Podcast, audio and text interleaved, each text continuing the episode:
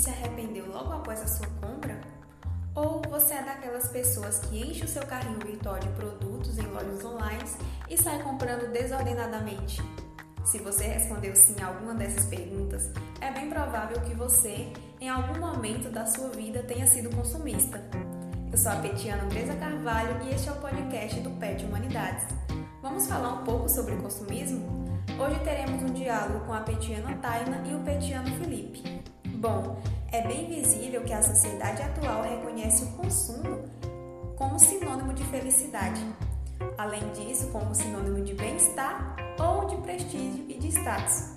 O consumismo pode ser explicado como o desenvolvimento de um comportamento compulsivo. A pessoa consome bens, serviços ou alimentos de forma exagerada, sem considerar a real necessidade de compra. Se fala de consumismo, significa investir em produtos desnecessários, ou seja, excedentes. Então, quem tem esse comportamento é chamado de consumista. Este é considerado um comportamento destrutivo que afeta muitos aspectos da vida diária. É bem importante lembrar que o consumismo é diferente de consumo. O consumo se caracteriza por compras necessárias. A onda de consumo é muito comum nas sociedades capitalistas modernas e tem se mostrado um reflexo da globalização e da mídia. Você provavelmente já ouviu falar de obsolescência programada. É uma estratégia em que o produto para de funcionar ou fica obsoleto em pouco tempo.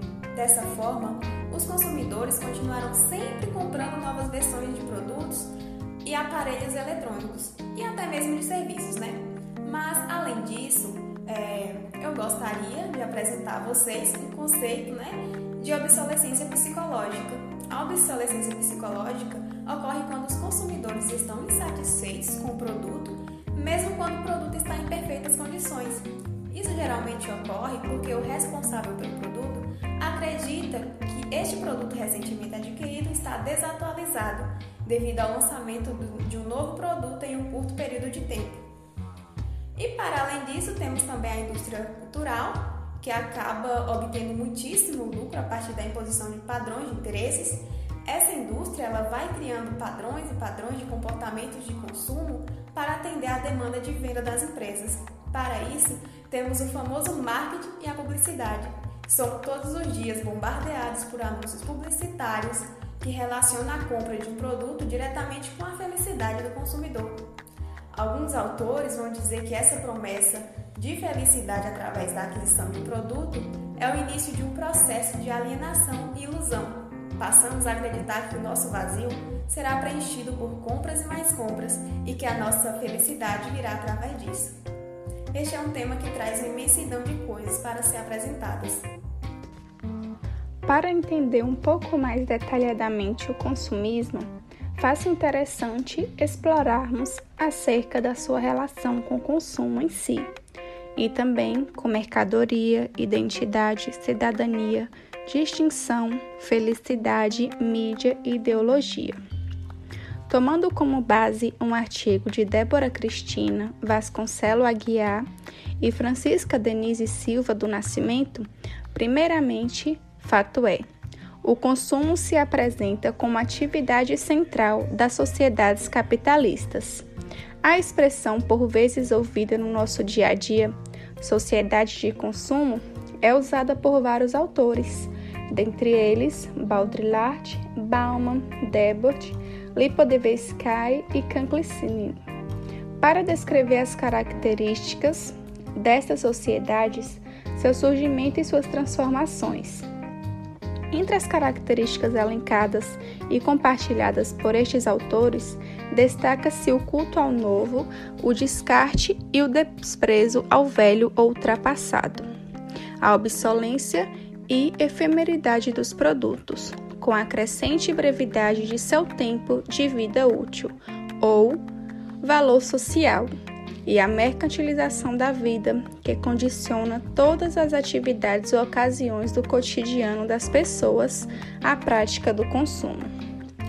Bauman e Lipodbisky contam que na fase inicial do capitalismo, a atividade central das sociedades era o trabalho, sendo este muitas vezes considerado como um fim em si mesmo, enquanto o consumo para a maioria da população, era algo secundário e estava voltado à subsistência.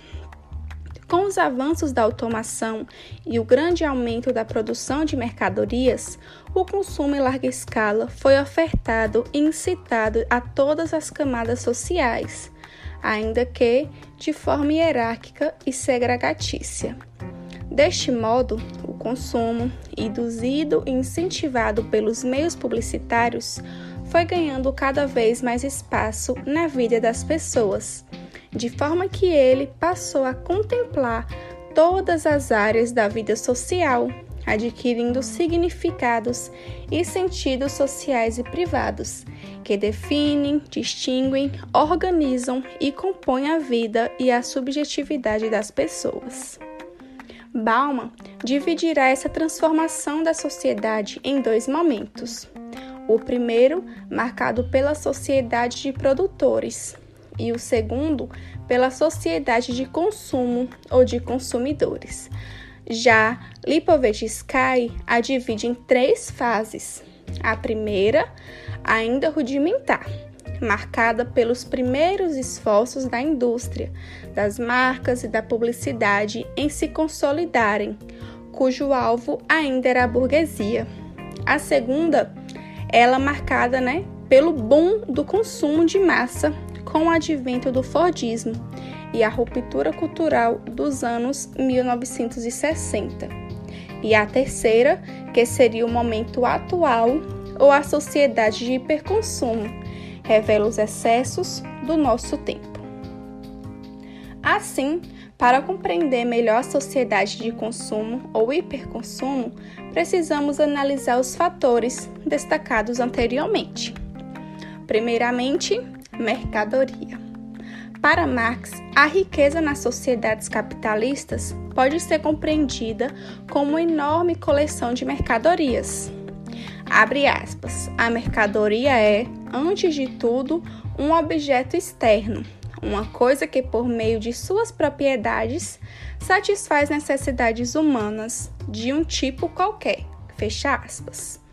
Segundo ele, a mercadoria possui um duplo valor o valor de uso, que é aquele expresso no processo de consumo e que está atrelado à utilidade de uma determinada coisa, e o valor de troca ou forma de valor, que se refere a quanto de trabalho que foi despendido para a produção de uma mercadoria em um determinado tempo. Logo, o valor de uma mercadoria corresponde ao tempo médio de trabalho humano geral, abstrato, utilizado para produzir determinada mercadoria em condições normais de produção. Apesar disso, Marx considera que as mercadorias apresentam um caráter místico ou feticista, indexado em seu valor de troca, pois são atribuídas às mercadorias relações sociais que são as próprias das pessoas enquanto a estas são atribuídas relações reificadas ou materializadas no tempo de trabalho empregado, como se elas fossem objeto ou coisas a serviço do capital.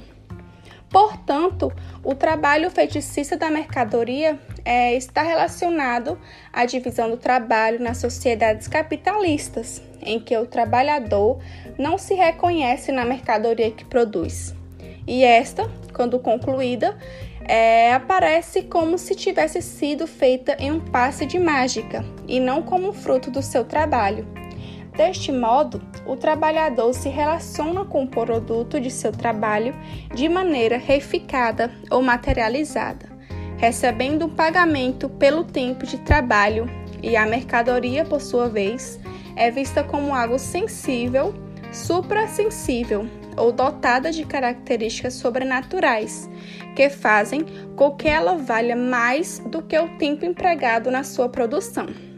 Além disso, as mercadorias ganham características sociais que são percebidas como se fossem intrinsecas a elas, como felicidade, juventude e beleza, e que muitas vezes são exploradas pela publicidade e pela propaganda, que vendem essas mercadorias por essas relações ou imagens que elas representam, como se o consumo dessas pudessem milagrosamente incorporar tais atributos ao seu consumidor. As mercadorias são atribuídas imagens ou elementos suprassensíveis, como afirma Derby, na forma de representações e significados que são expostos de forma espetacularizada, estando para além do seu valor de uso. Este duplo valor da mercadoria, compreendido como seu valor utilitário e o valor que lhe foi atribuído socialmente, também pode ser observado na ficção de Huxley, por meio do seguinte trecho: abre aspas, mas o valor de uma coisa não está na vontade de cada um. A sua estima e dignidade vem tanto no seu valor real intrínseco como da opinião daquele que a tomou. Fecha aspas. Entretanto, apesar dessas imagens construídas, as mercadorias continuam sendo comuns e, como tais, são passíveis de troca ou descarte. Outro ponto salientado por Derbod é o fato de que o grande aumento da produção de mercadorias e a falta de consumidores ideais causaram algumas mudanças no modo como se concebia a sociedade e o consumo. A primeira grande mudança que percebemos é a forma de participação das classes menos favorecidas no consumo. Antes, essas classes eram vistas apenas como operários, recebendo o mínimo necessário para a conservação da sua força de trabalho. Depois, com a segunda revolução industrial, o chamado o consumo alienado, nos termos de Derbold, torna-se para as massas um dever suplementar à produção alienada. O operário, que no trabalho é desprezado e maltratado, se vê cada vez mais do lado de fora, aparentemente valorizado e bem tratado, como um possível consumidor. Nesse sentido, o consumo para o operário se torna um dever disfarçado de privilégio. A segunda grande mudança percebida é o aumento daquilo considerado necessário à sobrevivência, o que para Derbod está relacionado à constante fabricação de pseudo-necessidades, que por sua vez serve a outra pseudo-necessidade, que é a manutenção da economia. Esse fenômeno, chamado por ele de sobrevivência aumentada, amplia o sentido da sobrevivência em sua forma mais simples, como comer e habitar, para compreender aspectos relacionados aos lazeres e à humanidade do trabalhador ou à totalidade da existência humana. Nessa perspectiva, todos os aspectos da vida se tornam dependentes de mercadorias e a quantidade de consumo indica qualidade de vida. Derbod demonstra essa questão com o seguinte aforismo: O espetáculo é o momento em que a mercadoria chega à ocupação total da vida social. Além disso, ainda segundo Derbod, o valor de troca deixou de ser agente do valor de uso e ganhou o papel principal na atividade do consumo, ao se considerar que o consumo gera satisfação. O valor de uso, ou seja, que está atrelado à utilidade de determinada coisa, de um produto, se tornou secundário para o monopólio da satisfação, pois o que importa é consumir. Portanto, Derbod concebe usando termos psicanalíticos que a sociedade do espetáculo consiste na não consciência do desejo ou no não desejo da consciência, na alienação que está relacionada tanto aos meios de produção ao produto final, ao conhecimento do processo de produção, como também à alienação de si, dos seus desejos e da sua condição de sujeito e da adequação a esse sistema. Em uma sociedade onde as pessoas não se questionam sobre a sua condição e os seus desejos, onde são colocadas na posição de objeto, as mercadorias é que, ganhando características sociais através do fetiche, tornam-se valorizadas. Em consonância com esta visão, Magneal atenta para as seduções do discurso da marca, ao demonstrar como esta, na forma de uma identidade, desempenha um papel de conceptor do produto responsável por sua qualidade, Além disso, o autor ressalta que a marca cada vez mais se desliga do estatuto de fabricante de produtos para se tornar um princípio muito abstrato, produtor de discursos que lhe permitem investir em seus produtos um certo número de valores específicos: a seriedade, a juventude, a liberdade. Logo, o nome da marca estaria relacionado às representações construídas em torno dela, que por sua vez estão relacionadas aos discursos e enunciados que ela produz, por meio das estratégias da publicidade, que reforçam, sustentam e modificam a imagem da marca no imaginário social, sendo esta marcada pelo fetiche da mercadoria. O que nos faz, por exemplo, entre dois produtos aparentemente idênticos, escolher aquele de marca supostamente melhor, mesmo que tenhamos que pagar bem mais caro por ele, né? Tendo discorrido sobre o conceito de mercadoria, nosso próximo passo é compreender sobre as relações do consumo e consumismo com a construção da identidade. Primeiramente, é importante destacar o simples consumo está resumidamente relacionado a aquisições racionais e seletivas, enquanto o consumismo seria o ato de comprar produtos sem algum critério de escolha, sem avaliar a sua necessidade ou utilidade. Para Baudrillard, o sistema capitalista não se trata apenas da produção de necessidades como coisas isoladas, Caso fosse assim, elas seriam rejeitadas e ignoradas pelas pessoas. Trata-se da produção de um sistema de necessidades por meio de signos e símbolos compartilhados coletivamente, que se baseia na moral consumista de que você precisa sempre de mais e de que nunca se tem o suficiente. O consumo, por ter um componente estrutural simbólico, gerencia uma lógica social inconsciente, a lógica do desejo. O autor considera que as empresas de produção controlam o comportamento do mercado e, consequentemente, dos consumidores, mediante estratégias de publicidade.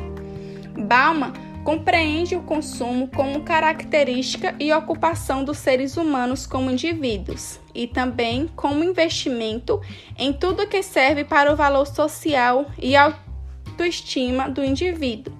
Consumir significaria também investir na afiliação social de si próprio, o que numa sociedade de consumidores traduz-se por vendabilidade. Para este autor, na sociedade de consumidores, ninguém pode se tornar sujeito sem antes de se tornar mercadoria, e essa subjetividade deve ser reanimada ou recarregada. Perpetualmente, através do consumo de mercadorias que as identifiquem enquanto tais.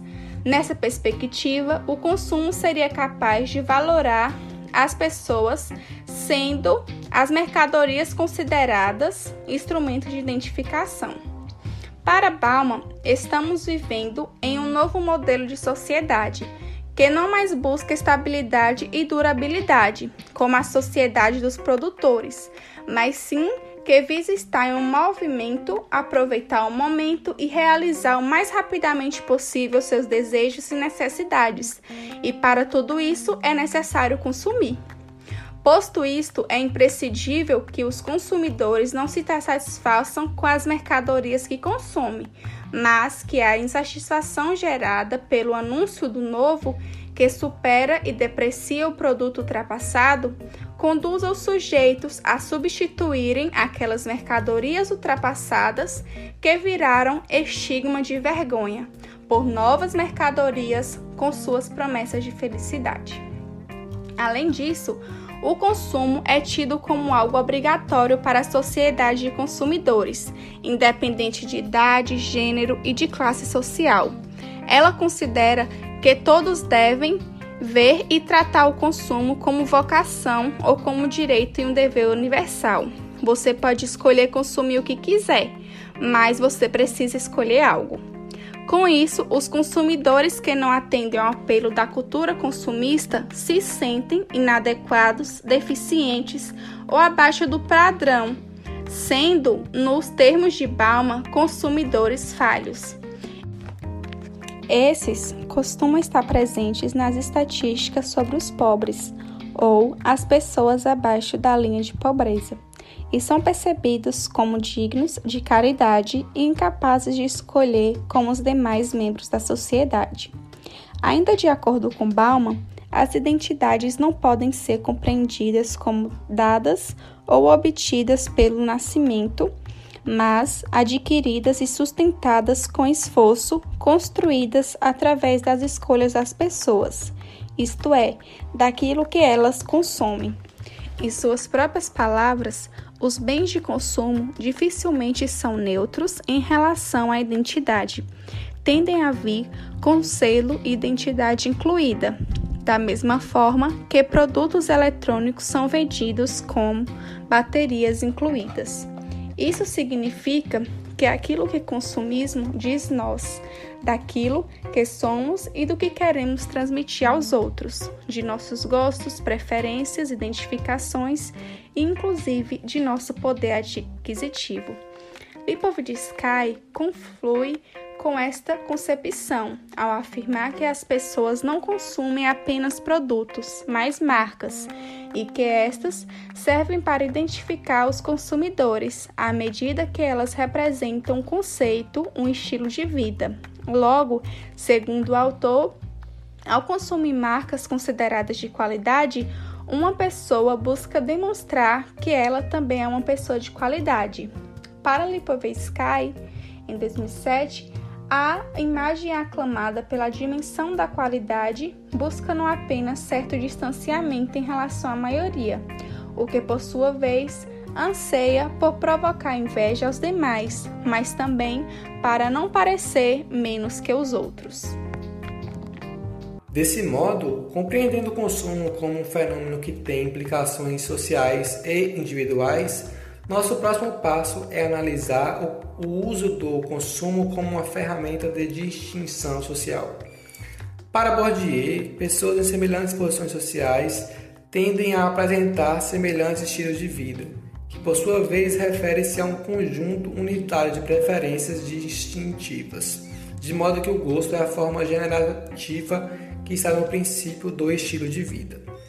Logo, a distinção entre as classes poderia ser percebida tanto através daquilo que consomem, como através de suas preferências, visto que o que para uma determinada classe pode parecer distintivo ou supervalorizado, para outra é algo básico e elementar. Desse modo, o consumo popular se diferencia do consumo de luxo por aquele está mais preso ao que é da ordem da necessidade, enquanto esse, liberado da urgência, se preocupa com a estética e com o estilo. Campbell, analisando as teorias que buscam explicar o consumismo moderno, cita o instintivismo, o manipulacionismo e a perspectiva veblenesca, assim como suas coerências e contradições. A perspectiva webenesca considera que o consumo de mercadorias não está ligado apenas à satisfação de necessidades, mas à significação sociocultural atribuída a elas. Desse modo, o consumo serve para indicar o nível de riqueza e o estado social que se possui. Logo, o consumo de bens de luxo teria função de distinção e de emulação social, ou seja, de mobilidade social para cima. Associado à moda, a teoria da emulação explicaria a constante busca das pessoas por elevarem ou sustentarem um nível social de modo que as tendências mudariam sempre para que as pessoas com menor poder aquisitivo não consigam acompanhar ou seguir a moda atual. Bourdieu também aborda sobre o anseio por emular socialmente quando trata da dialética da pretensão e da distinção, em que pessoas em situação de pobreza denunciam a sua condição através de seu estilo de vida e que mesmo que consumam produtos ou adotem gostos ou preferências que considerem distintivos, mas desvalorizados por aqueles em posições sociais elevadas, acabam por demonstrar sua pretensão a pertencer a uma classe social mais abastada do que a que elas de fato pertencem. Outro aspecto bastante importante explorado por Baudrillard trata-se do narcisismo e do uso deste como estratégia de marketing. Assim, tomando por base a moral comunicativa do consumo e a lei do material distintivo, compreendemos os objetos do consumo enquanto signos de diferenças que se referem aos estamentos nos quais as pessoas são classificadas e que as distinguem dos demais. Logo, para o autor, as relações dos sujeitos com os outros e consigo mesmos são mediadas pelo consumo, visto que o consumidor é levado a diferenciar-se mediante os objetos e as maneiras pelas quais consome e a investir na sua imagem individual enquanto forma de identificação e reconhecimento. Portanto, para Baudrillard, o consumo enquanto valor de signo estaria voltado sempre para o outro, à medida que serve como instrumento de comunicação social.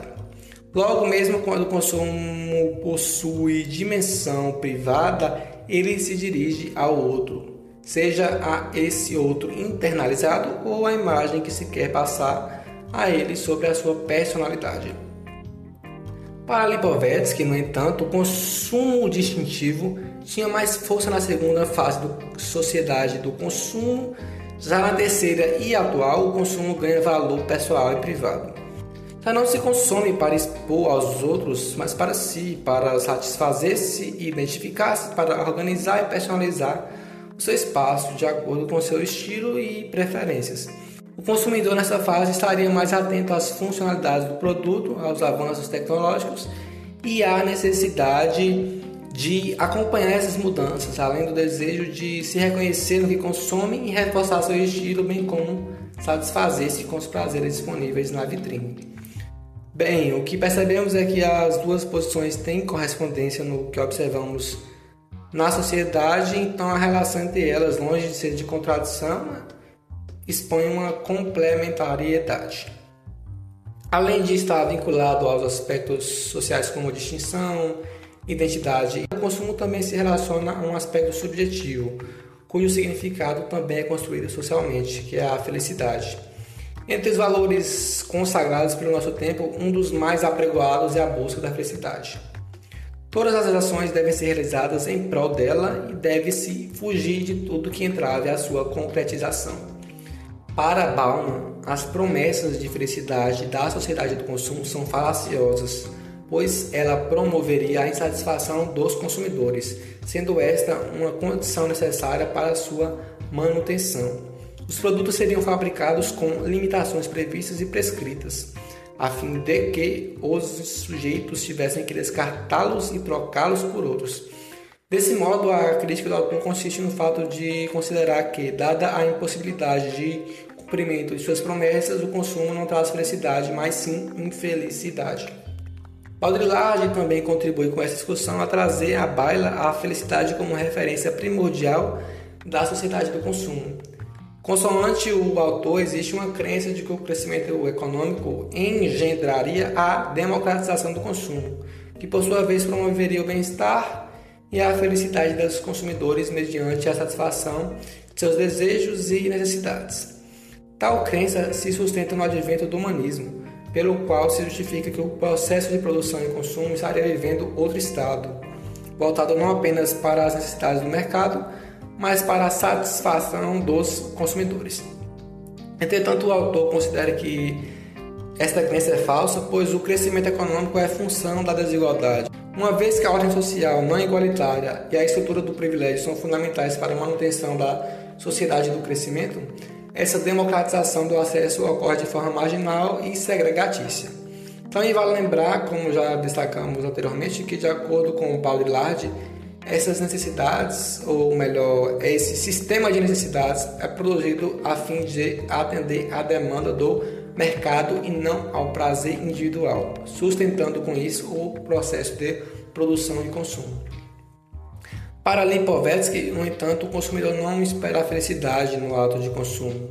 Ele busca prazer e conforto e frequentemente consegue o que quer.